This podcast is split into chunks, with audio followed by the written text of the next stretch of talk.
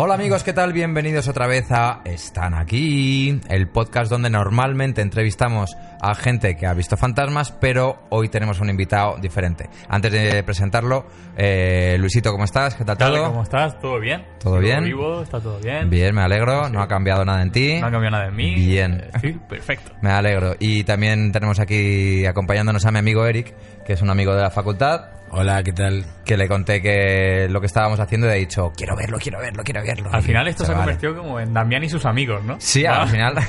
si es que al final, como vas hablando con la gente que tienes cerca Sí, sí. y como todo el mundo tiene alguna historia buena que contar, pues al final estáis viniendo todos. Yo quiero oír las historias de primera mano, no me espero a escucharlas en el podcast. Sí, vale, acuérdate de que se habla alto porque si no, no te capta bien el Y, micro, ¿vale? y- y hablar cuando tengas algo importante que decir.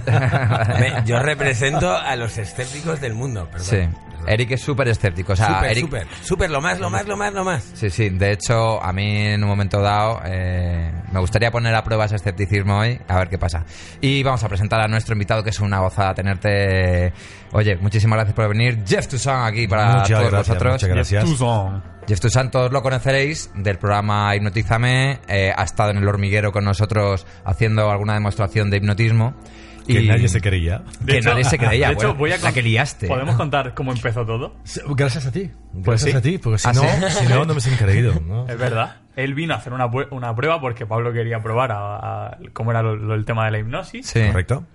Lo hizo con el público, lo hizo después del programa. Ni siquiera se emitió eso. Sí, por si acaso, Sí. es verdad. Entonces, eh, lo hizo con la gente del público, muchos, todos cayeron, pero la gente del equipo no se lo creía. Hmm. Y de repente me vio por el pasillo, no, era era en el plató, me vio por ahí andando. Ven acá tú, ven acá. Y me dijo, ven, ven aquí, chavalito, ven aquí. Y cogió, me lo hizo y caí al suelo como un saco de patata. Y ahí la gente, el equipo se lo creyó, se lo creyó Claro. Pablo y toda esta gente. Y, y por eso vino al día siguiente ayer, al Sí. programa. Y a partir de ese día te convertiste en un hombre. ha Me salió- mejorado mucho me desde salió ese día. barba. eh, Hostia, no estoy seguro de querer eh, probar el hipnotismo tal como lo estáis describiendo, pero bueno. Sí, sí, sí, es que da, da yuyu. Cuando lo ves, impresiona muchísimo ver a un amigo que dices, adiós, pero ha caído como una roca. Bueno, lo del monaguillo, por ejemplo, es tremendo cómo cae. Es glorioso ver, ver cómo entra en trance. Agua bendita. Sí. No, lo, Es- lo, lo- lo de Mona lo- me, me divertí muchísimo. Fue Sí. divertido porque él, más, él no se lo creía. Lo mandaron todos, incluyendo Mm. Pablo, lo mandó para que "Ah, anda a pillarte el gabacho este, a ver si lo que hace es mentira. Y ahí mismo se quedó ciego, no podía ver nada ni abrir los ojos. Y fue divertido. Ya ¿Verdad que ves. sí? ¿Y tú haces hipnosis por todo el mundo? ¿O vas, va- ¿Haces show por todo el mundo? ¿O sobre todo, me imagino, Francia y España, que será lo que más trabajas? No, la, la verdad, la verdad que no, Francia nada, eso es francés, pero yo de Francia lo dejé a- cuando tenía ocho años. Ah, sí. Luego me fui a, Venezuela, donde me he criado, y nada, pues ah, empezó a volver a Hugo Chávez y cuestión. Dije, bueno, no lo, a mi mujer no los- nos largamos y escogimos entre varios países, pues vamos a probar suerte en España, como mi madre es española, Hmm. y aquí estoy. Qué bien, pues que vaya suerte tenemos. Oye, ¿dó- ¿dónde empiezas a aprender el tema de la hipnosis? O sea, ¿te viene por familia? Dices, voy a apuntarme a la escuela CCC de hipnosis. ¿Cómo, cómo Mira. llegas a esto? Eh, Esa parte me encanta porque no- es, es- madre. Mira, yo trabajaba en una tienda que se llamaba La, La Sal de la Vida, en Isla Margarita. Era una tienda de, de brujería, esoterismo. Allá el tema, en Venezuela, el tema de la, bueno, en Sudamérica, lo que es el tema de la santería, es muy común, ¿ok? Tú vas a la iglesia los domingos, pero también eh, te pones tus velones, reza José Gregorio Hernández eh, eh, y todas esas cuestiones. Pero yo no creía en esto. Pero sí es muy común, o sea, lo aceptaba, voy a trabajar en esta tienda, ayudaba a limpiar y, cositas y vender. Y el dueño de la tienda, que era un parapsicólogo italiano retirado que vivía ahí, eh, empezaba a... Bueno, empezaba, no, hacía sesiones atrás, en la trastienda. Me dejaba encargado tal y yo, ¿qué hará este con, con esa mujer? ¿Qué hará este con ese tío? Y me fui enterando que hacía, bueno, lía el tabaco, predecía el futuro con el tabaco, le- lía las cartas, el tarot y tal. Y Leía el futuro con tabaco. Sí, eh, es una técnica donde se fuma un tabaco mm, hecho bueno, artesanalmente y demás allá, tipo habano, y la- de la manera que se echa supuestamente, la, digo supuestamente porque yo no me lo creo, se cae la muñeca, Se me rompe la muñeca. Espíritus, espíritus. Y sobre la ceniza, las formas de las cenizas, las figuras que van, se ven supuestamente el futuro de ellos. Ajá. O sea, se llama leer el tabaco. Tiene, tiene, tiene un poco de analogía con la parte de los pozos del café. eh. Sí, creo que para ahí, para ahí van los tiros. Es que al final todo vuelve al vicio, todo vuelve a Café tabaco, puro. café. o Pues sea, en, en- en sesión, como- en sesión de, de santería que he asistido allá en Venezuela, para- viendo como la cuestión, lo que hacen muchas veces para purificarte, te cubren con una, una sábana blanca, eh, solo un poquito para la nariz para respirar, y viene el brujo o el santero con tabaco, echándote humo, y toma dos, tres tragos de ron y te escupe así encima, y así es que ya todo empampa- empapado. Como oliendo- una fiesta de Néstor Sevilla. No, no, es, es, es un punto sobre la revista. A ver, yo, Joder. a ver, yo no creo en eso, pero sí he, vi- he visto muchas cosas y quería verlo. Lo cómico que te hay muchos velas de todos los colores y tal, y tú empapado en alcohol, que una chispa. Buena idea, Te, sí. convierte, te conviertes en una antorcha humana. No me he quemado nunca, gracias a Dios, pero en fin. Entonces tú estabas ahí, ¿no? En la tienda. Con, con- Pues hacia la tienda es, y hacían esto, pues. Y una de ellas era eh, regresión a vidas pasadas con hipnosis. Y yo dije, mira, yo no creo en la santería en esto, pero me, me lo, me, lo, me lo creo. Me lo calo porque, bueno, aquí todo el mundo habla de esto, la vela para la negra Tomasa, no sé qué, tal, tal, pues, perfecto, brujería y tal. Eh, pero la hipnosis es que este, que yo fui Julio César, yo sé que eso es patraña. Entonces ese señor me dijo, no, no, yo te, es verdad, y además, mira, vamos a hacer una cosa, como tú eres eh, nuevo aquí y tal, te veo muy incrédulo y me caes bien, te voy a enseñar. No te pondré bajo hipnosis, solo te voy a dar las pautas de cómo seguir eso. Entonces durante varios meses me estuvo enseñando, dando las pautas para aprender la hipnosis del orden eh, esotérico. Y yo, bueno, como era mi jefe, me pagaba yo, bla, bla, sí, sí. mm. Te pagaban igual eh, si fuese currando o siendo Sí, porque no curraba, me hablaba y tal. Bueno, yo había una televisión pequeña sin sonido, pues me hablaba y yo veía los dibujos animados y tonterías estas. Y nada, pasaron, no, no quedé mucho, no, no llega el año, pero pasaron varios meses después, eh, con, eh, con amigos, una fogata, típico que hacemos en Venezuela de noche, buen tiempo, unas chicas y tal, bebiendo ron, ah, como se dice, a palo seco, ya caliente, no borracho, pero bien, bien caliente todos. Hablamos de muertos, reencarnación, fantasma. Y, y no sé, a mí se me ocurrió. no, y, y yo también ah, puedo averiguar vidas pasadas porque hago hipnosis. Obviamente, mis amigos estaban más, más borrachos que yo. Me dicen, oh, hipnotízame. Mira que esa palabra me suena, hipnotízame. Sí. Y nada, pues yo, vamos a hacerlo. Entonces le puse, sigue las pautas que me habían dicho, sin cremelas. Además, estaba bebiendo y un sorbo de, de ron seco y así estábamos. Y de repente, bueno, ya tres, se abrían los ojos y no puedas parar correr alrededor de la fogata haciendo la gallina, cacareando como nunca y moviendo las alas y el culito. Pero nada más tú, sino todos lo harán. Y yo, perfecto. Un, dos, tres, pam. Y yo sigue bebiendo como y mis amigos se levantan y empiezan a dar vuelta a la fogata cacareando. Y yo, "Mm, sí, me están tomando el pelo y tal. el, pro- el problema resulta que después de 15 minutos cacareando como unas gallinas, dije, No paran. oh, oh, aquí, aquí pasa algo. Aquí, aquí pasa algo. Paren, paren, paren. Y se pararon, pero siguieron como moviendo las alas. Y yo, y yo me, me acojoné. O sea, esto parece como Spider-Man cuando descubre sus poderes, ¿no? De decir, Dios mío, ¿qué es esto? Bueno, eh, no, es- esa sensación de que es- esa ínfula de poderes se la tuve el día siguiente cuando ya pasó la resaca, que dije, caramba, aquí pasa algo. Pero sí que me, me asusté, entonces dije, todos despiertos, todos bien y tal, y después le recriminé, que, pero que niño que hicieron, le regañé por decirlo así, pero dijo, no, ¿qué, qué hemos hecho? Y yo, bueno, lo, lo achaqué a la bebida. Pero ya después pasando la resaca el día siguiente, dije, no, aquí hay algo más. Bueno, empecé a averiguar, leer libros, hacer cursos y demás. Inclusive ese curso de, de terapias, me especialicé en lo que son la adicción y demás. Eh, Parece que el entorno sigue habiendo una especie de pequeño... no, a ver, la- el tema de la hipnosis siempre se ha tratado la, las adicción a- al juego, al, Al tabaco, tabaco, drogas, vale, vale, vale. al sexo, es la mejor parte, pero también es una adicción. Entonces, eh, nunca llegué realmente a, a trabajar de ello, pero sí que hice varios cursos. ¿Y has ayudado a gente a dejar de fumar, por ejemplo? A ver, sí tuve amigos, amigos sí que, bueno, practicando con ellos y demás, la- las pautas, y sí que hay, hubo muchos que han dejado de, de fumar. No, Qué bueno. No, nunca tra- traté ni, ni alcoholismo ni nada, ni sexo, por desgracia, pero... Y si alguien, por ejemplo, te viene y te dice, tío, Jeff, eh, yo que soy amigo tuyo, tengo una inseguridad con las alturas, por ejemplo, y me da muchísimo miedo. ¿Tú a base de hipnosis le puedes quitar ese miedo? A ver, ¿tengo la capacidad? Sí. ¿Lo hago? No. Yo tengo una, una titulación en Venezuela, ¿ok? de la cual no es oficial en Venezuela mismo, o sea, menos aquí en España.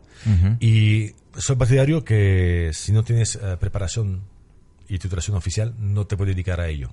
Pero hay una O sea, titulación oficial para hacer esto entonces. Sí, bueno, hay varias organizaciones, entre la Sociedad de Hipnosis Profesional, la Federación de Hipnosis Clínica y varias otras eh, organizaciones, una que viene de Estados Unidos, otra que viene de Inglaterra, otra que propia de, de Europa, de España y demás, que se encargan realmente de, de manejar esto. Y son hipnoterapeutas o psicólogos hipnoterapeutas. ¿Y no te interesa estar en esas?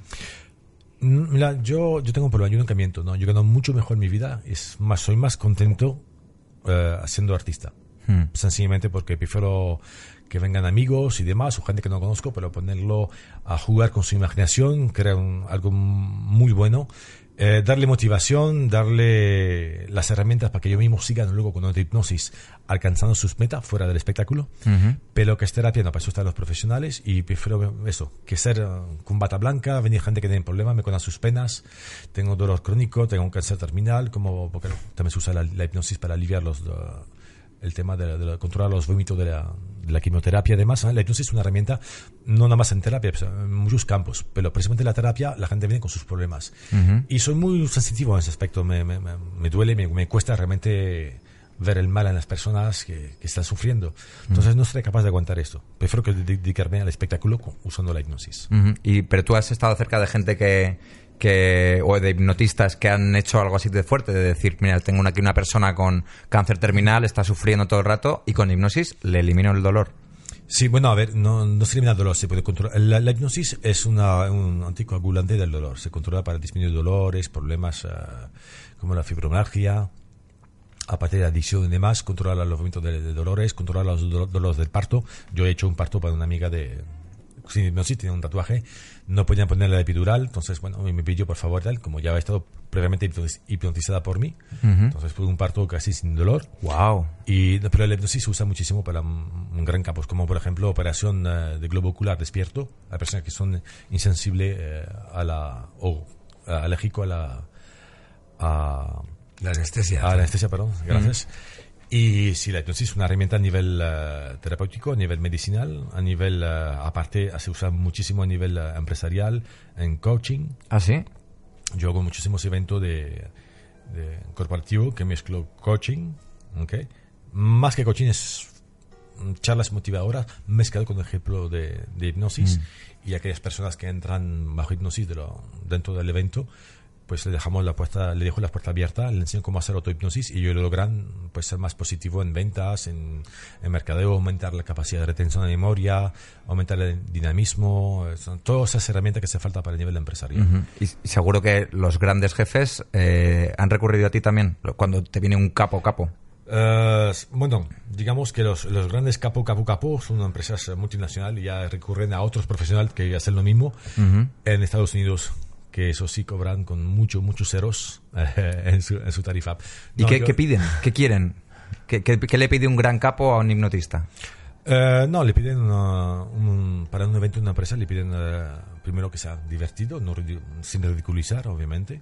Ah, no, no, me refiero a ellos Y- mismos para, No, para no, sí mismos. eh, eh, lo que piden es mejorar el rendimiento y la entrega de, de la persona, del ejecutivo, del profesional, Ujú.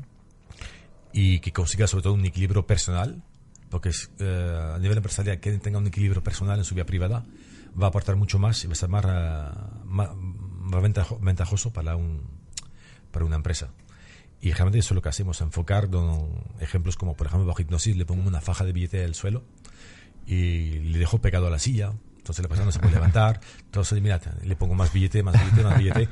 Y la persona al final no se puede levantar porque le dejó pegado. Pero siempre se va, se va, se va a fijar sobre el problema. Que no, no me puedo levantar, pero quiero el dinero. Sabemos generar un estímulo sobre el dinero, pero la persona se, se mantiene en enfocarse sobre su problema, sobre la silla pegada.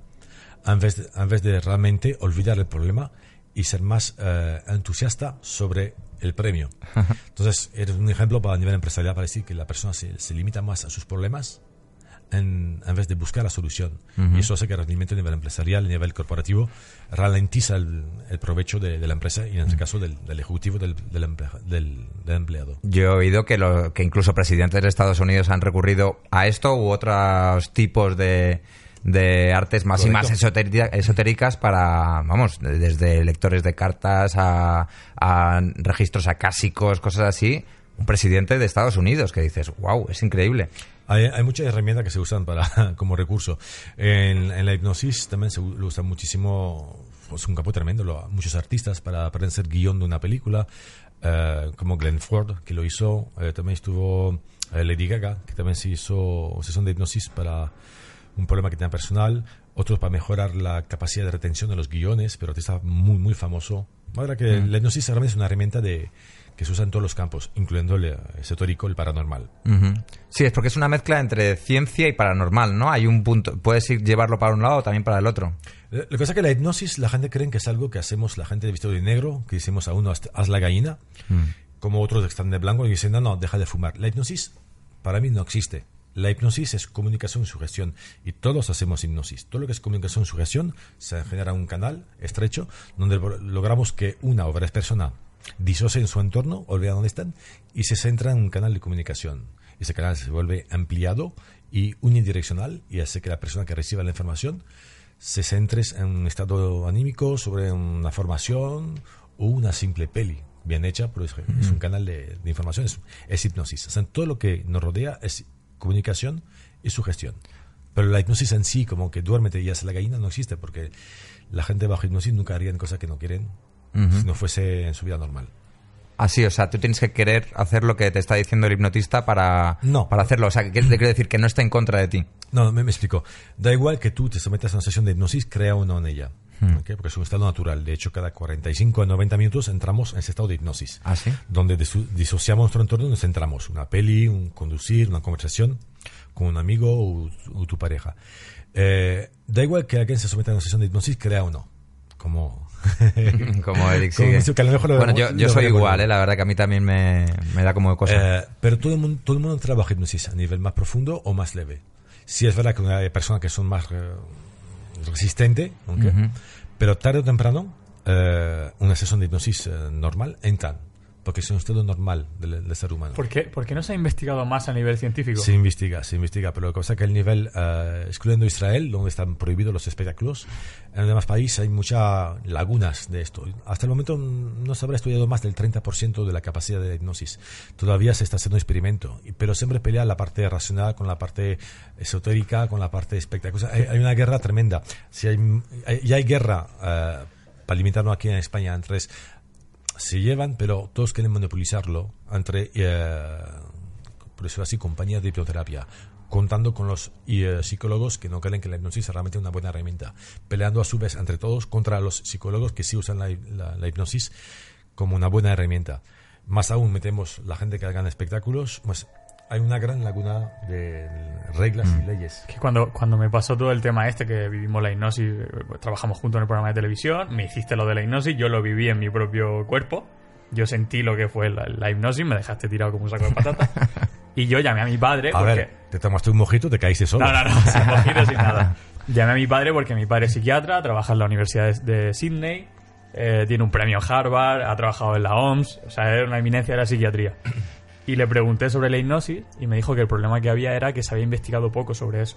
O sea, mm, Hay, hay, hay investigación, hay cosas fantásticas, una documentada o otra pseudo documentada.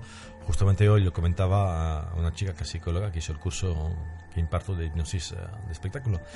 Y hay- hay algo que ha hecho Jonathan Chase, que es bastante controversial, de hecho no se le va a creer, pero yo he visto el video, he visto la, la documentación que ha, aporta- que ha aportado, claro, no ha sido notariado, pero Jonathan Chase es un es conocido en su campo y es, es serio.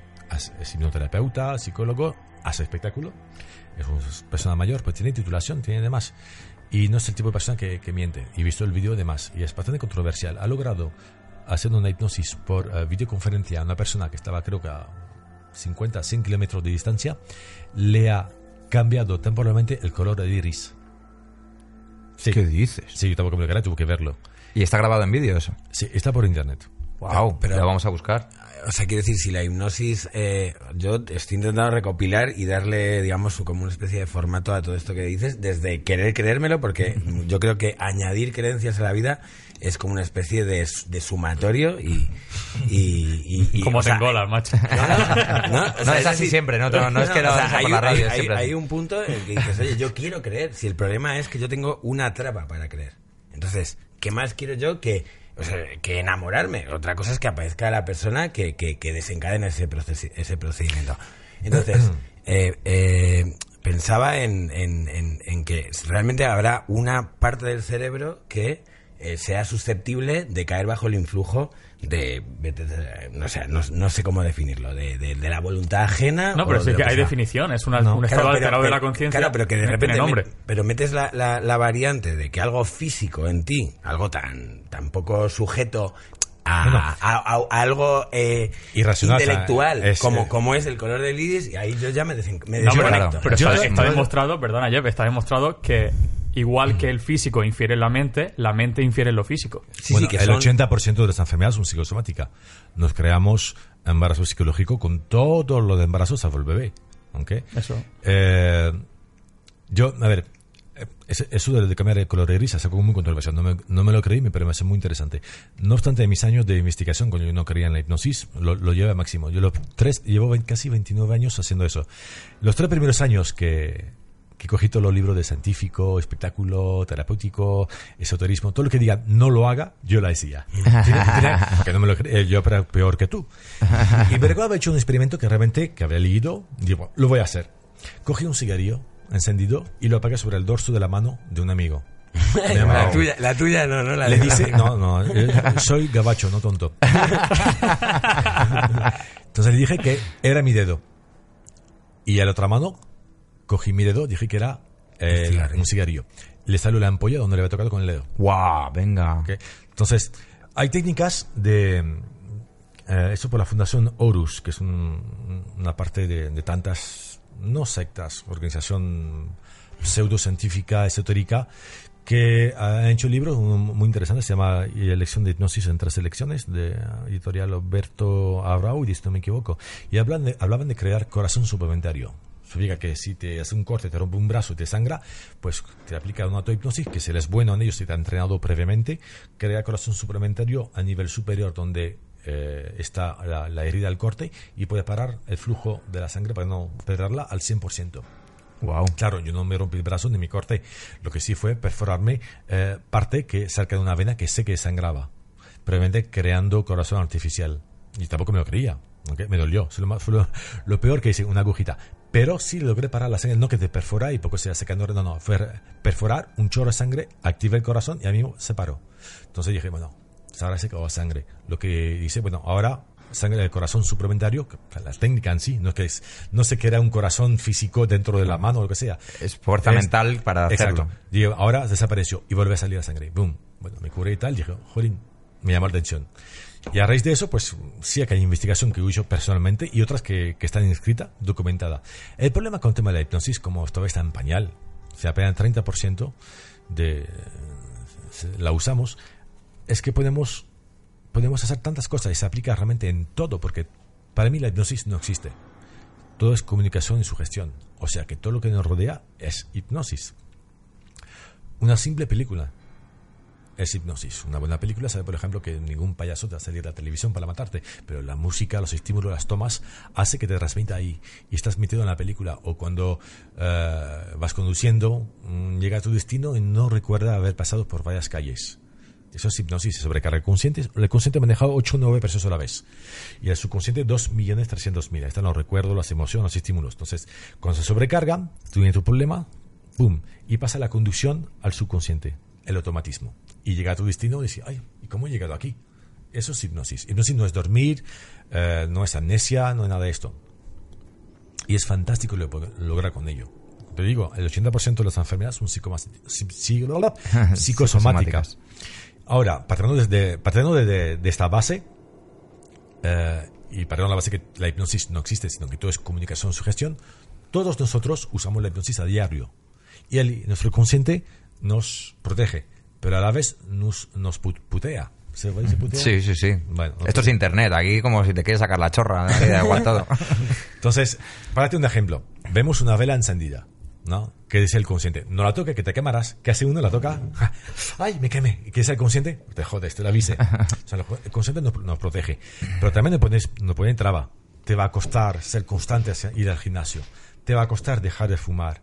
Eh, mira tu jefe, uff, tiene mala cara, no le pida aumento. Mira a tu mujer, oh, qué mala cara, no, mejor no habla con ella. O sea, no pone traba, no pone limitación. Nosotros usamos la autohipnosis a diario, pero de forma negativa, y alimentamos lo negativo. Todos podemos mejorar usando la autohipnosis de forma inversa. Es tremendo. Oye, una pregunta. Eh, dentro de este libro, en el, digamos, en el manual de, la hipnosis, donde dices que hay un montón de cosas que te dicen no hagas esto, eh, ¿qué es lo más prohibido para un hipnotista? ¿Qué es lo que te dicen? Esto sí que ni se te ocurra. Ah, bueno, regresión, regresión a, a la infancia o vidas pasadas. Porque los... Eh, a ver, una persona bajo hipnosis no puede, no puede mentir, pero sí puede fabular. Entonces, discernir lo, real de lo irreal es difícil. Hay muchos eh, espectáculos de hipnosis que gente hicieron la típica prueba de poner a alguien a escribir o dibujar algo como tenía cinco años. Y va el adulto, empieza a dibujar y de repente se para, se queda en blanco y dice, mi padre me violó. Entonces, se crea un montón de problemas y se ha probado que por lo menos casi todos los casos, que han sido falsos recuerdos. ¿Por qué? Porque está un momento donde la, los estímulos, la imaginación está más creativa que nunca. O sea, cuando estás bajo hipnosis, tu, tu cerebro empieza a fabular a tope. A tope. Más de lo, mucho más de lo normal, claro. Mm. a, tope. Bueno, sabes, que, sabes que aquí entrevistamos a gente que ve fantasmas, ve a gente muerta, eh, hace viajes astrales, eh, tiene parálisis del sueño y se ve a sí mismo desde fuera. ¿Tú cómo lo ves esto desde, desde el punto de vista de quien ha trabajado todo esto? O sea, ¿tú crees que ellos... Yo sinceramente creo que ellos lo ven de verdad al 100%, pero lo que no sé ellos, ellos, se lo creen seguro, seguro que se lo creen seguro. Ahora, discernir qué caso sea verdad mentira, a ver, yo he visto muchas cosas, no puedo comentarlo todo, pero sí he visto cosas que me ponen mucha en duda. Sé que la mente humana es muy creativa, a tal a, tal manera inclusive de, de, poder crear sin conocimiento corazón suplementario o cualquier cosa que se aplique en la hipnosis con conocimientos. Y le puedes poner un polígrafo a esa persona y esa persona eso va a misa, se lo cree y, es así. O sea, tú, un tío te dice, yo he visto un dragón, le pones el polígrafo y sale auténtico. Bueno, si realmente se lo cree, sí. Pero puede ser, que, puede ser creado realmente por, por esa parte de, que se activa en la hipnosis, hmm. donde su, su, es una verdad absoluta. Entonces, discernir de esto es difícil porque, bueno, en la hipnosis, porque todos hablamos de, bueno, a nivel fantasma, todo esto no, pero es a nivel de reencarnación. Bueno, Paula lo hizo y nos lo, nos lo contó en Petit Comité, no ha contado aquí todo lo que le ha pasado, pero lo ha contado eh, y lo hemos flipado. El, el, tema de la, de la, reencarnación es muy controversial, porque mucho, bueno, casi, casi todos, no, porque muchas personas, no, yo fui Julio César, fui Cleopatra, y por qué no fuiste un barrendero. sí, ¿no? Qué casualidad. Pero sí que sí que hay, casos documentados que dejan mucha, muchas dudas y no, no termina de, de, cuajar como mentira ni como verdad, porque mm. siempre hay bandos que pueden aportar eh, dudas razonables. El problema de que son vidas pasadas, nadie estuvo ahí, pero si no sé si es verdad, es así. Eh, como el caso de Brian Weiss en su libro A la búsqueda de Brady Murphy, que es muy interesante, que te he comentado que le puso una persona bajo hipnosis a Brady Murphy y hizo una, una, regresión, de repente la persona empezaba, a hablar uh, irlandés, creo, sí, irlandés eh, antiguo y a hacer unos pasos de baile que era únicamente de muy antiguo, 1600, 1700 y algo. Entonces empezó a averiguar y cuestión, fue al sitio a buscar documentación y tal, y parece que coordinaba lo que decía la, esa mujer con lo que existía en aquel tiempo que ya no existe. Pero uh, tuve que averiguar en, en sitios muy remotos donde no realmente en bibliotecas nacional, pero de, pueblo, o sea que realmente difícilmente Brian Murphy hubiese ido ahí.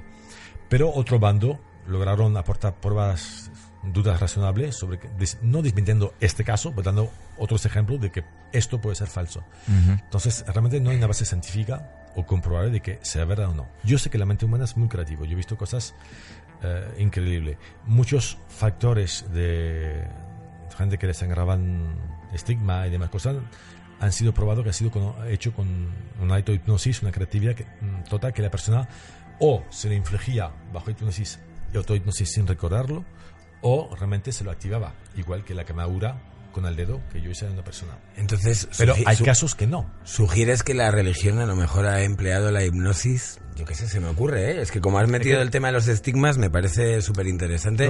Sobre todo, bueno, perdón, es que todo el rato le estoy dando vueltas a una idea que es si realmente, o sea, pues partiendo siempre de la hipótesis que, que sí que funciona, etcétera, o sea, el, ¿qué, ¿qué más querría el poder pues los, los, los estamentos, los, poderes fácticos, la iglesia, los gobiernos, etcétera, que poder influir ya no individualmente, sino eh, colectivamente. Bueno, pues sí, ya lo hacen. Bueno, pero quiero decir, está todo el tema de eh, no, ¿qué relación tendría con lo subliminal, por ejemplo? O sea, esto que esta, esta capacidad para en vez de, de, influir de, de peer-to-peer, de individuo a individuo, ya de forma colectiva y, y ya desde el pensamiento conspiranoico, ¿no? Digamos, eh, poder influir en decisiones, ya no en plan de dejar fumar, sino eh, sométete, eh, yo qué sé. No protestes. Sométete, no, pero en las campañas No, pero sí, electorales, sí. por ejemplo, siempre se busca que, que el, que el vestuario, que todo tenga un mensaje y todo eso lo que hace es intentar meterle a las personas No. en el subconsciente. Hay, hay, hay- sí, o sea, empezamos a hablar de conspiración y demás al estilo Fox Mulder.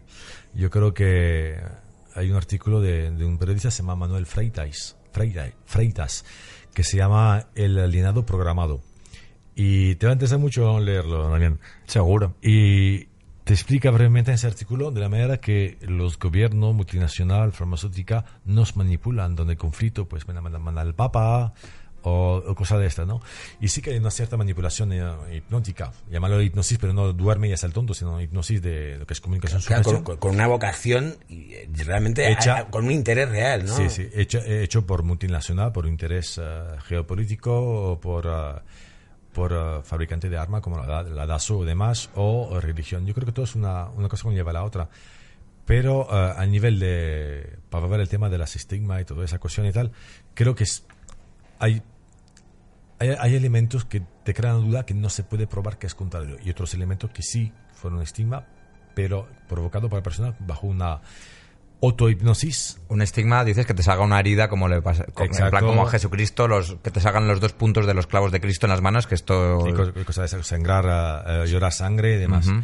que ha sido creado con, con personas que tienen mm, ciertas malas formación y que se han activado eh, ellos mismos, pero hay otras que no tienen respuesta. O sea, es para, para decir que pa- desde mi punto de vista eh, hay muchos casos de cosas increíbles que han sido probados que son tienen que ver con la hipnosis de forma directa o indirecta, bien sea autohipnosis o hipnosis directa. Uh, perdón. Como Esto corta cortamos, no te preocupes. como es el bocadillo como como que hay, ah, hay casos que no han podido demostrarse o crear una duda razonable, pero no, tampoco se han demostrado. Entonces, es realmente muy conflictivo cuando abordamos el tema de la hipnosis, realmente su utilidad y en qué lo usamos, en qué lo adaptamos y lo que han usado otros para su provecho. Es, es muy complejo el tema de la hipnosis. ¿Crees, en, ¿Crees en la vida después de la muerte? Sí, yo creo, en la- yo creo que hay vida de la- después de la muerte.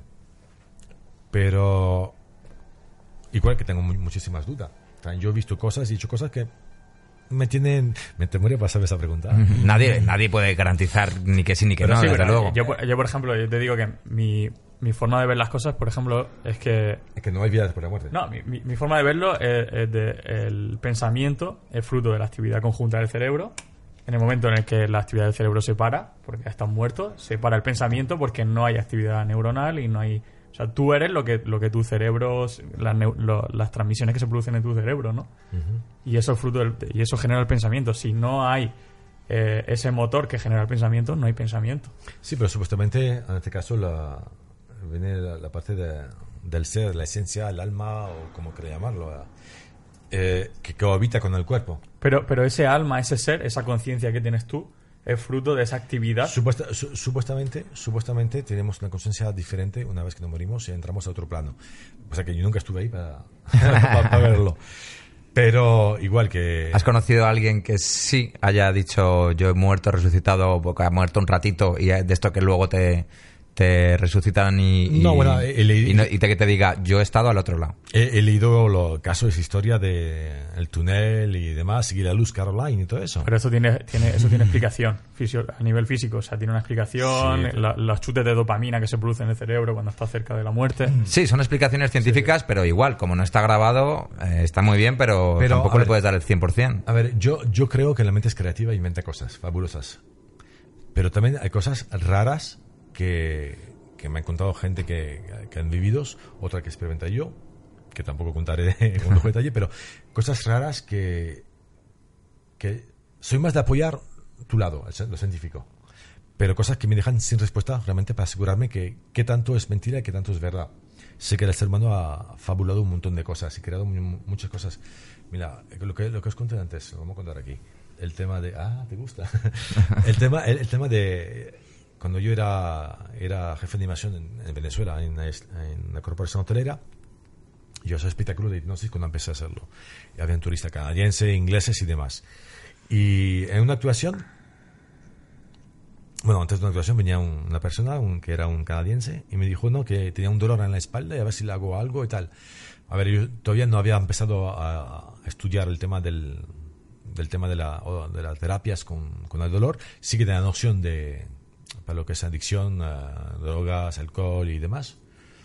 Y, pero me llamó la atención y bueno, a ver lo que se puede hacer. Entonces le puse bajo hipnosis para el espectáculo. Hicimos dos tres cositas bastante divertidas. Y de repente hice dolor. ¿Te duele ahora? Me dice, sí, sí, me duele ahora. Y yo, vamos, vamos a... Eso frena a todos lo- los turistas. Vamos a, vamos a atrás donde empezó ese dolor. Pero yo empezaba yo una luxación, qué sé yo. A la mujer, la mujer le mordió la espalda y no se recordaba. Pero este momento.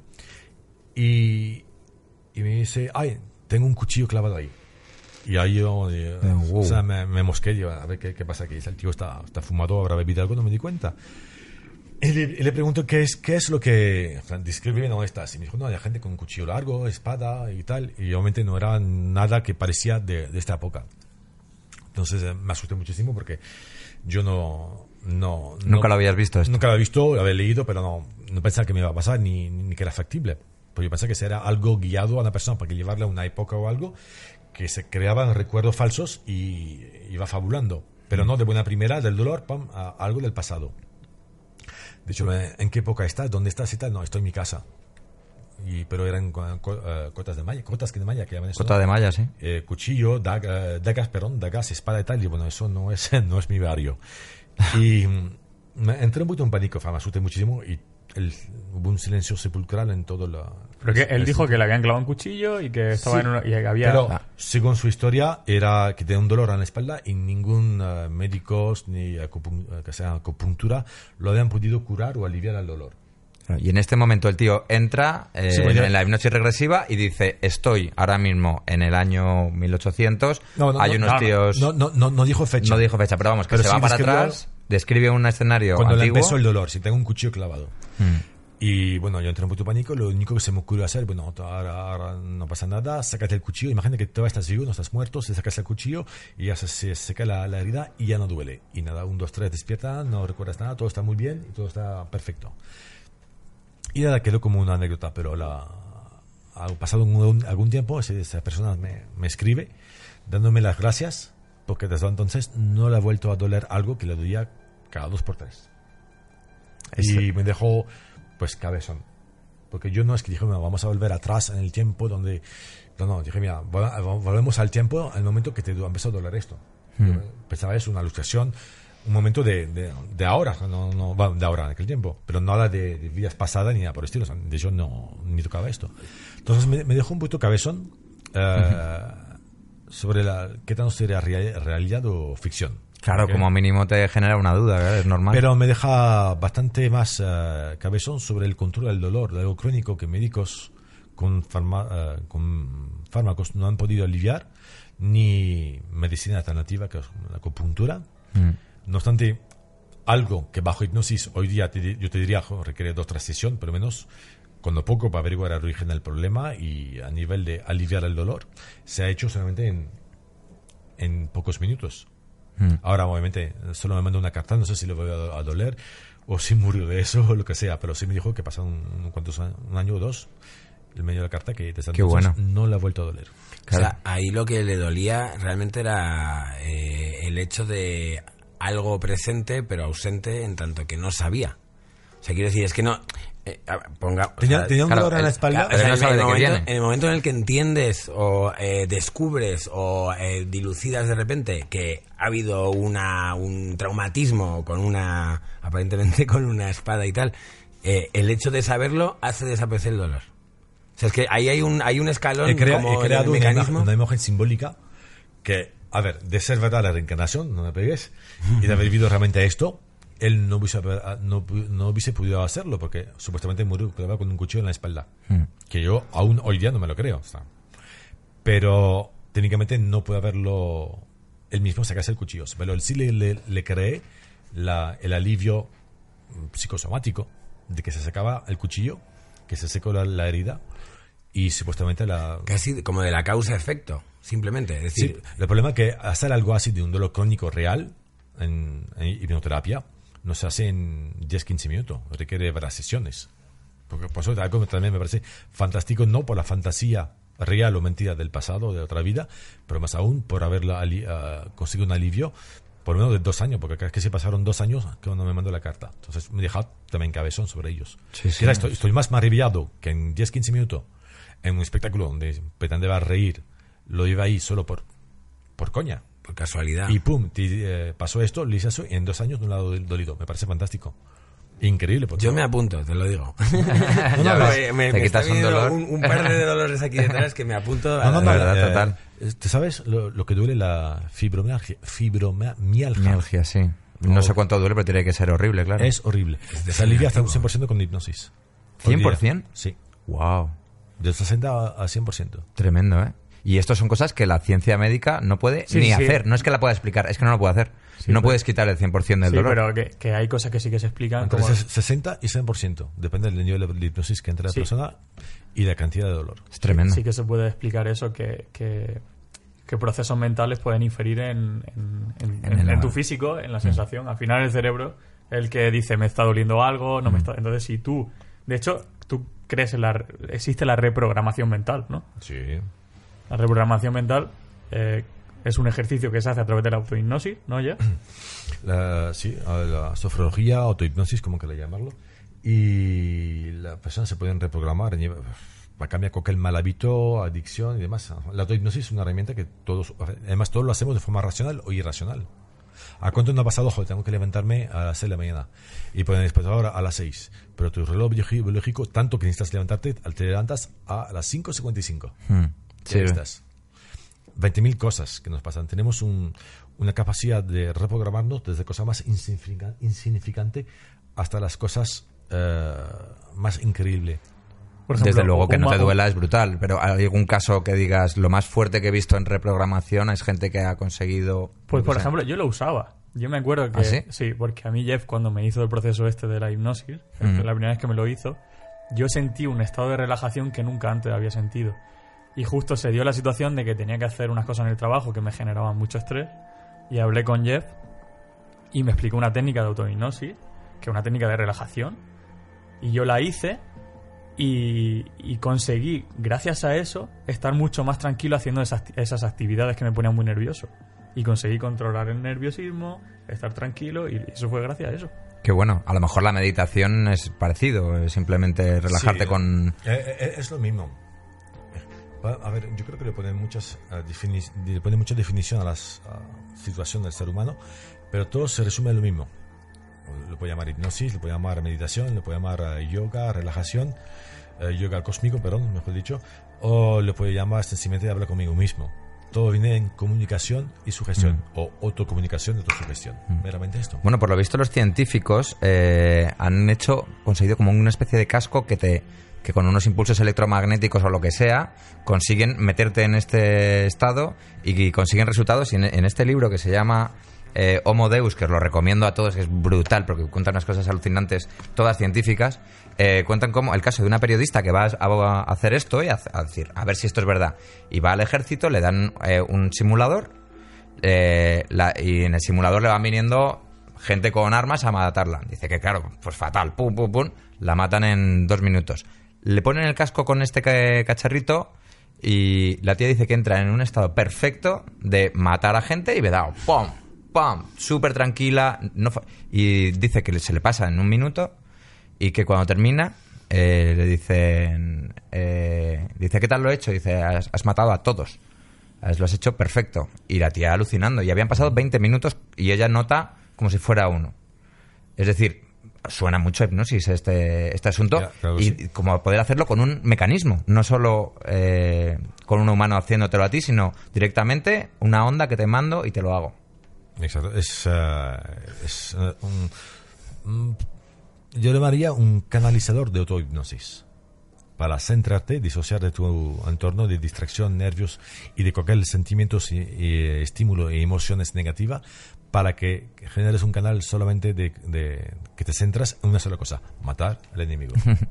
Brutal. Hay, hay una eh, algo que llaman estado de flujo que dicen que los eh, que dicen que los eh, por ejemplo los deporti- deportistas de élite o determinada gente que está muy enfocada a acometer algo para lo cual se han estado preparando durante mucho tiempo eh, por ejemplo pongamos un salto de altura, un la- lanzamiento de jabalina, que al fin y al cabo es simplemente una sincronía de una serie de gestos concatenados, bla, bla, bla, al servicio de simplemente la distancia a la que es capaz de...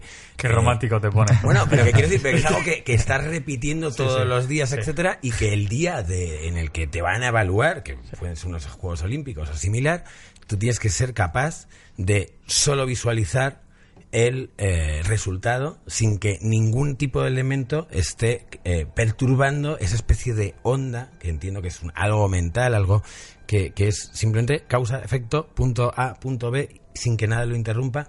Y, y- y dicen que realmente la gente que, eh, deportistas, gente digamos muy, muy élite, que eh, eh, está la parte del cuerpo, obviamente, pues tus músculos se tienen que etcétera, pero que hay una parte mental que es la que realmente marca la diferencia entre el sí y el no, entre el conseguirlo, no conseguirlo, entre performar Sí, al sí, máximo se- y no. que- Y, y me, me recordaba. Seguro que...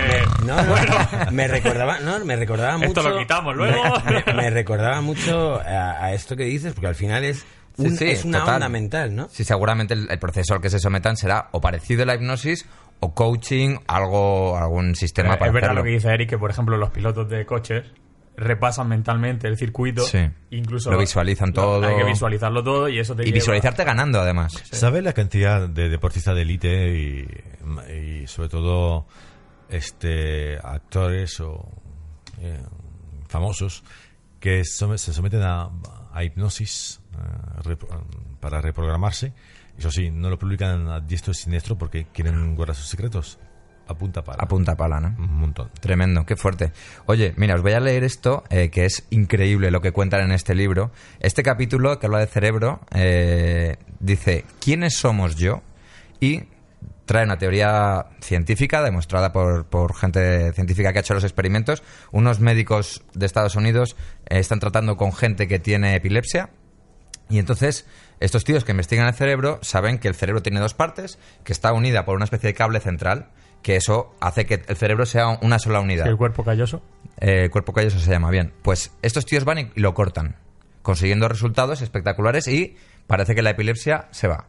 Pero claro, de repente tienen a gente con el cerebro sin conectar y tiene dos partes del cerebro. Y dicen, oye, vamos a ver si funcionan individualmente, si son dos personalidades. Y llegan a la conclusión de que sí, de que dentro del cuerpo tenemos, no somos un individuo, sino que somos dividuo. Es decir, no somos indivisibles y aquí dicen, eh, mira, te leo directamente el experimento, uno, uno de ellos.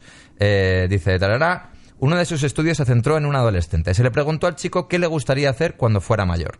El chico contestó que quería ser dibujante. Tal respuesta la proporcionó el hemisferio izquierdo, que desempeña una función fundamental en el razonamiento lógico, así como en el habla. Pero el muchacho tenía otro centro del habla activo en el hemisferio derecho, que no podía controlar el lenguaje vocal, pero sí deletrear palabras con piezas de Scrabble. Es decir, no puedes hablar, pero tú puedes escribir de alguna manera. Los investigadores estaban deseosos de saber si diría el hemisferio derecho, eh, de saber qué diría el hemisferio derecho, de modo que esparcieron piezas de Scrabble sobre la mesa, tomaron una hoja de papel y escribieron en él, escrito, ¿qué quieres hacer cuando seas mayor? Colocaron el papel en el borde del campo visual izquierdo del chico. Los datos procedentes del campo visual izquierdo se procesan en el hemisferio derecho. Puesto que el hemisferio derecho no podía usar lenguaje verbal, el chico no dijo nada, pero su mano izquierda empezó a moverse rápidamente sobre la mesa, cogiendo piezas de aquí y allá y deletreó carreras de automóviles. Es decir, nada que ver. Su parte derecha quería ser, eh, no sé qué he dicho que quería ser, eh, ¿dónde lo ponían? Eh, Sí, pero dibujante. Eh, Una parte quería ser dibujante y la otra quería ser piloto de carreras. Pero que esto es Una una, sola cosa persona. que se sabe hace muchísimo tiempo, que es que brutal. ha ido- ahí está el- el- la parte del hemisferio izquierdo que está más relacionada con el habla, con la parte lógica, y el hemisferio derecho que está Ya, relacionada con la parte abstracta. Sí, la eso, parte- eso está bien, pero, Sí. que tu, pero que tu personalidad cambie dentro de tu propio cerebro y que seas dos personas en una Eso es brutal. Y esto no es esoterismo, esto es la ciencia que lo Es está te- diciendo. Es que tu, tu cerebro es una lucha constante de- entre, en- en- entre los hemisferios del cerebro. O sea, una lucha. Entonces, si tú bloqueas una parte, eh, emana, por así decirlo, la otra parte. Y claro que eres personalidades diferentes si cortas una, porque al final eres como un mejunje de sentimientos, de recuerdos. Es salvaje. Entonces, sí, es A mí me parece salvaje Sí, tener sí, dos sí, personalidades, vamos. Que tenemos no sé- muchísimas personalidades. Es que, Es que claro, como, por- como mínimo dos tenemos. Claro. No sabemos si luego se divide en subpartes ese cerebro. Eh, tú, o sea, que a lo mejor, ca- porque tú ves cómo se activa cada parte del cerebro cuando eso, quizá cada, esa, cada una de esas partes tiene una personalidad, pues no lo sé. Tú cuando has hecho, eh, pues eso, trabajo con gente de hipnosis, ¿has notado esto? ¿Tú, tú puedes, has notado alguna vez o has intuido dentro de la, de la mente hay más gente? Eh, He visto, he visto comportamientos raros. Bajo hipnosis eh, de espectáculo, las eh, personas, si son tímidos o extrovertidos o lo que sean, suelen ser otra persona muy diferente cuando actúan, por eso, están bajo hipnosis, pero para espectáculo.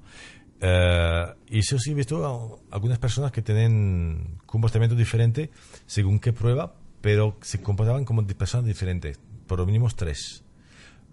Y en su vida normal eran eh, metódico, tímido, nada. De hecho, nunca hubiesen ni bailado, ni, ni levantado la voz, ni nada. Pero bajo hipnosis, pues eh, han sido totalmente, vamos, peor que, que Luis. Pero eh, sí he visto comportamiento raro. O sea, yo sí creo que tenemos múltiple personalidad, excluyendo la, la múltiple personalidad a nivel psicológico ya cuando empieza la locura y demás. Pero bajo hipnosis sí que salieron personas diferentes según cada acción en la misma persona. Entonces sí, creo que tenemos comportamiento diferente, pero no por locura, sino que uno más dominante según qué eh, hemisferio y zona del cerebro afecta. ¿Alguna vez eh, has hecho hipnosis a una persona tranquila, relajada, y al entrar le ha salido otra personalidad salvaje y maligna que no hayas podido ni controlar? De decir, wow, se, Sí. se le ha ido. Hay, hay una, me recuerdo una señora, fue, bueno, es va, va a ser cómico la historia, la anécdota, pero a mí no me hizo ninguna gracia. Eh, Una señora como de 60 y tantos años, casi 70 años, eh, quiso participar en un espectáculo de, de hipnosis en un hotel de, hotel de, de. Y nada, le hice la, a ella y a todo lo demás sesión de hipnosis, espectáculo. Empezamos con cosas divertidas, además, increciendo. Una cosa que yo hago siempre es coger papeles en blanco y le sugestiono al público, que, bueno, al público, a los voluntarios, que son billetes de 500 euros y aumento este tipo de avaricia. Entonces la gente hace que ve un billete de 500, pero se, se tiran a los salvajes a coger los demás. Claro, la Eso señora. lo he visto yo. sí, es Lo he verdad. visto Yo también. que he ido a- La, brutal. la señora de 70, casi 70 años, pues sencillamente, por su edad, por su problema de rodilla, la gente bajo hipnosis no son tontas, sabe que no se puede tirar como hacen los demás. Aunque más de uno se rompieron la rodilla, bueno, se rajaron la rodilla, pero en fin, ella no. Entonces, pero ella, cada vez, ahora te, vamos a aumentar esa avaricia por 100, por 1000, por 2000, por 100.000. Y ella me cachis en la mano, yo no me voy a tirar, no me va a hacer daño, pero quiero su billete. Entonces lo que hizo fue que me llamó. Y una señora que es dulce, esa típica señora mayorcita que, que la, la sacarías en, en Heidi, una señora de esas que es dulce. Y además era una repetidora, o sea que yo la veía cada año, sabe que era una señora muy dulce. Eh, un ángel, un, pa- un, un pan de Dios. Entonces lo que hizo en su avaricia, la muy hija de su madre, fue cogerme con su mano derecha con fuerza los huevos y apretar hasta tal punto que me dejó doblado, eh, doblado de rodilla. Un dolor tremendo que me entró desde los huevos hasta la punta de las orejas. wow. Y lo único que puedo hacer es contestarla, la- no contestarle, pero darle lo que llame, dame el dinero. Tenía una faja de billete de papeles en los bolsillos. O sea, muy dolorido, saqué los billetes y se lo di. Wow. Fue cuando me soltó. Tremendo. El dolor sí. Qué fuerte, qué fuerte. Entonces, una señora que es dulce, puro amor, ¿cómo va a ser tan agresiva coger? Además, la, la, la, la osadía de frente a todo el mundo de ser tan... Además, su marido estaba viendo. Pero bueno, en, ese- en, en cualquier caso, digamos que aquí has ido guiando a la gente hasta ese punto y ella ha ido hasta el final del todo. Pero me refería a algo en plan que digas, joder, no me esperaba yo esto. Es decir, se, me ha ido de las manos este señor porque le ha salido una parte de él mismo que nadie se esperaba y que, y que no he visto nunca y por lo tanto está fuera de mi registro de control. No, eso, eso con, continuamente. En mi espectáculo, algo- bueno, eh, algunos de los espectáculos que hago, pongo a la gente a bailar. Y sí, van gente que jamás bailarán, ni, ni borracho, ni drogado, no bailan, son tímidos de nacimiento, ni bailan ni siquiera en la silla. Y bailaron conmigo, inclusive, que, muy, eh, no digo eróticamente, pero sí muy... eh, Animaditos. Exacto. Que cuando vieron la, eh, la grabación dijeron, ese no soy yo. A ver, tienes un móvil de última generación y acaba de hacer un Photoshop con el vídeo. y no. Qué fuerte. Entonces, Sí, sí, se consiguen cosas brutales. Mira, os leo otro experimento de estos que cuentan, que es Da- Damián leyendo. que, que es que a mí me parece alucinante, macho. Eh, mira, el Gazzaniga, un, un experimentador, proyectan una imagen de una pata de gallina al hemisferio izquierdo del sujeto, ¿vale? El lado responsable del habla. Y simultáneamente otra de un paisaje nevado al cerebro derecho. Cuando se les pregunta qué veían, los pacientes contestaban invariablemente que ven una pata de gallina. Después, Gazzaniga entregó a un paciente, PS, pues Pedro Sánchez, por ejemplo, una serie de tarjetas y le pidió que señalara la que mejor encajaba con la que había visto. La mano derecha del paciente, controlada por el cerebro izquierdo, señaló una tarjeta en la que salía una gallina, pero a la vez su mano izquierda señaló al instante una pala de quitar nieve. Entonces Gazzaniga le hizo a PS la pregunta del millón de dólares. ¿Por qué señaló usted a la vez la gallina y la pala? Y el tío contesta, bueno, la pata de gallina va con la gallina, pero se necesita una pala para limpiar el gallinero. Es decir, que el cerebro te completa las marcianadas que tú te puedan pasar, eh, que esos espacios que no, que no encajan de ¿por qué he hecho esto? No sé por qué lo he hecho. Tu cerebro automáticamente lo rellena. Entonces, eh, es, la, es la hostia, porque tú puedes justificar cualquier cosa. Entonces, pongamos el caso de Paula o Andrea, que han contado aquí cómo ven los fantasmas. Perfectamente lo que puede estar haciendo es esto, que dicen, bueno, yo no tengo ni idea de lo que pasa, pero mi cerebro me lo está Es como completando. la versión del ordenador de autocompletar. Exacto. Escribes dos La- palabras la- y no tienes se- problema. sí, el cerebro, sí. el cerebro te rellena los, los espacios vacíos. Es tremendo. Pero esto hay, Porque eso justifica hay- todo. Hay, efectos ópticos y muchas cosas que, que confirman eso, que muchas veces rellenamos y, y falseamos la realidad.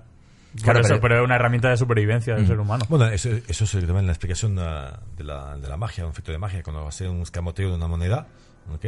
la, la- el, cere- el, el juez no ve la moneda, pero el cerebro, como lo rellena así, si no está aquí, entonces tiene que estar realmente en la mano derecha, cuando realmente existe un, un juego de magia. Y esos espacios lo, lo- Los aprovecha la Claro. magia, ¿no? los, la- la- la- los, los magos lo aprovechamos y obviamente la- la- el espacio vacío lo, relle- lo rellena el cerebro.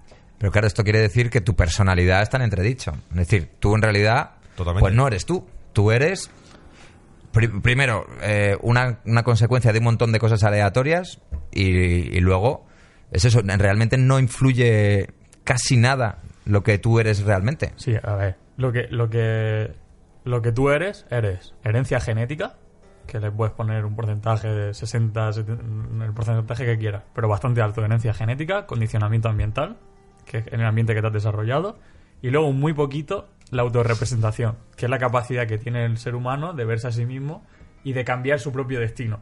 Pero hay un gran porcentaje que te viene condicionado por la herencia genética y, el por, y por el condicionamiento ambiental, que eso te tiene muy limitado. Yo, por ejemplo, pues tengo la herencia genética de mis padres, el condicionamiento ambiental de que me crié en Almería, con un círculo. Entonces, el espacio que queda para libre albedrío es muy pequeño, que es la autorrepresentación, que es la capacidad del ser humano para verse a sí mismo y ser capaz de cambiar su, su, su realidad. Sí, pero es que eh, también aquí comenta que es eso, que tú al final eres un algoritmo. Tú al final eres simplemente las celulitas y las neuronas haciendo snap, snap, snap a lo loco, con, con un albedrío total en el que tú No, pero- prácticamente no pintas nada. Pero no, no es así. O sea, no, el cerebro no, no, no habría, no habría una coherencia en tu persona si eso fuese así. O sea, también no tendrías un discurso coherente. Lo que hay en tu cerebro es un cúmulo de recuerdos con una coherencia. Entonces, lo que tú hablas de- en base a quién eres, que son tus recuerdos. Es tu disco duro y esa es tu persona. Pero no se, no se extraen los recuerdos de forma aleatoria, sino, si no, no tendríamos un discurso coherente. Mm, A mí lo que me pasa con eso es que siempre digo, pues lo pongo en duda todo, porque pongo en duda hasta mis propias creencias. O sea, yo creo que, yo que sé, voy a votar a Pepito. Pues, a- pues a lo mejor no. Porque como realmente no lo sé. Tú, tú votas a Pepito por lo que has vivido, por tu experiencia de cómo te ha tratado ese partido político o de si ese partido político te conviene por tu posicionamiento social. Pero es lo que te digo, eh, no sé. No sé, yo también. Es que sé, como estoy en el punto de no tengo ni papa, eh, en ese punto estoy. Y también por eso hacemos este podcast, para claro que sí, estamos aprendiendo todo, sí, sí. para intentar llegar a... Es que el problema es esto, que cuanto más avanzas, más te quedas con la sensación de decir, bueno, pues no tengo ni idea, Se me moriré Se así. crean más dudas. Sí, ¿verdad? ¿Tú, ¿Tú en algún momento tienes una tranquilidad de algún concepto o también estás en el mismo punto? ¿Qué día soy? Mira, la verdad, la verdad es que la, mente humana es eh, no, se ha definido todavía. Y sí, eh, tenemos eh, esos huecos vacíos que reina el- de forma aleatoria la mente y sí puede ser un problema existencial. ¿verdad? Que soy yo realmente, somos aleatorio, eh, son mis deseos. La mente humana no. No sé. Hay, hay- una cosa, Es- hay una cosa alucinante. es- es no, no, es concreta. Mm. Podemos pasar de la locura a, ra- a raciocinio de- rápidamente o ir para atrás o para adelante. No hay algo definido, eh, pero sí sé que la. O sea, hace investigación, pero yo creo que se genera más dudas que, que otra cosa. hay, hay una cosa que es alucinante, que es la relación entre la mecánica cuántica y, la- y la actividad cerebral. O sea, normalmente nosotros cuando analizamos el cerebro, lo analizamos viendo neurotransmisores, lo analizamos viendo eh, la sinapsis, pero dentro de eso, cuando se activa un canal de calcio dentro de una neurona o se produce una liberación de dopamina, eh, son partículas que se están excitando, o sea, son partículas que están eh, a una escala microscópica. Y esas partículas, muchas de ellas se rigen por las propiedades de la mecánica cuántica, de la aleatoriedad. Entonces, que una cosa tan armónica como la mente surja de movimientos aleatorios de partículas muy pequeñas, como es el, bueno, el caso del calcio de un átomo, pero eh, eh, ionización dentro de esas partículas, eh, dife- diferen- diferencias de potenciales dentro del cerebro. Esas son eh, propiedades de la mecánica cuántica y que dentro de esa aleatoriedad surja el pensamiento es una cosa alucinante. Totalmente, porque eso significa que si un día te sometes a un campo electromagnético muy grande, por ejemplo, y te afecta a es- al silicio, de pronto pasas de ser eh, un tío que quería ser futbolista a un tío que quiere ser motorista.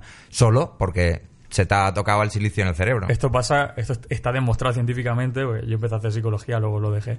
Pero, por ejemplo, la- Para no acabar loco. sí, para no acabar loco, luego eh, terminé en la tele y he acabado mucho peor de lo que esperaba. Sí, la verdad que sí. Pero, por ejemplo, los días de tormenta, los días que hay un día nublado, un día malísimo, que hay una, una ionización excesiva de la atmósfera, eso afecta en el comportamiento. Y está demostrado que esos días hay más comportamiento agresivo por parte del ser humano, se cometen más crímenes Mm. y la- el índice de, delincu- de delincuencia aumenta. Sí. O, sea, o sea que si bajo, bajo ese criterio no hay que comprarse una casa cerca de una antena 5G. sí, desde luego. Yo no, Búscate yo- la casa en un sitio donde no haya mucho mucha cosa rara. Pues van a poner en cada, en cada esquina, supuestamente. Vamos mal. Ya, Sí. Supuestamente también en la, hay una, una investigación que demuestra que los, pa- los- las aves se pierden el control y se mueren, le dan ata- ataques con la antena 5G y provocaría la misma situación en los seres humanos. Puf. Entonces, en este caso, A mí el 4G me va bien, no hace falta 5G. Yo voy y navego Yo, para- rápido, ¿eh? yo Xvideo me lo carga perfecto. Ya con eso, ya vamos tirando. me da igual. Oye, pues eh, vamos a terminar. yo, yo eh, terminaría y pero- diría que, que para el siguiente vamos a seguir grabando. Hay sorpresita. ¿Te, te animas o qué? Yo- Bueno, si, si quieres, Jeff, también, claro, porque no le queremos Bueno, yo, atracar. cre- yo creo que lo bueno es que si no funciona se puede editar, ¿sabes? También es verdad. Pero vamos, yo Eh. estaría, yo ya eh, aprovecho eh, ya para, para retarte, para ver si de esa manera, pues eh, yo me considero un hueso duro de roer. Lo dejo ahí. Si tú eres capaz de llevarme a- al, al estado en cuestión, de... Mira, Sería la bomba. Mira, yo, va, yo, eh. yo sería Mira, el primer mira, y, y me encantaría. Mira, la, la hipnosis, como dije, no existe. La hipnosis es comunicación sugestión. El proceso de que te hipnotizo no existe. El- lo que pasa realmente es que yo te guío y tú mismo re- realizas la hipnosis. Quieras o no, entrarás bajo hipnosis, tarde o temprano y profunda, porque nos, nos pasa cada 45 o 90 minutos. Pero para eso te tienes que hacer llevar, seguir las indicaciones. ¿Entrarás leve o profundo? Sí, te lo, te lo garantizo, te lo digo yo. Pero si probamos con dos, a lo mejor es, hay más, hay más eh, provecho.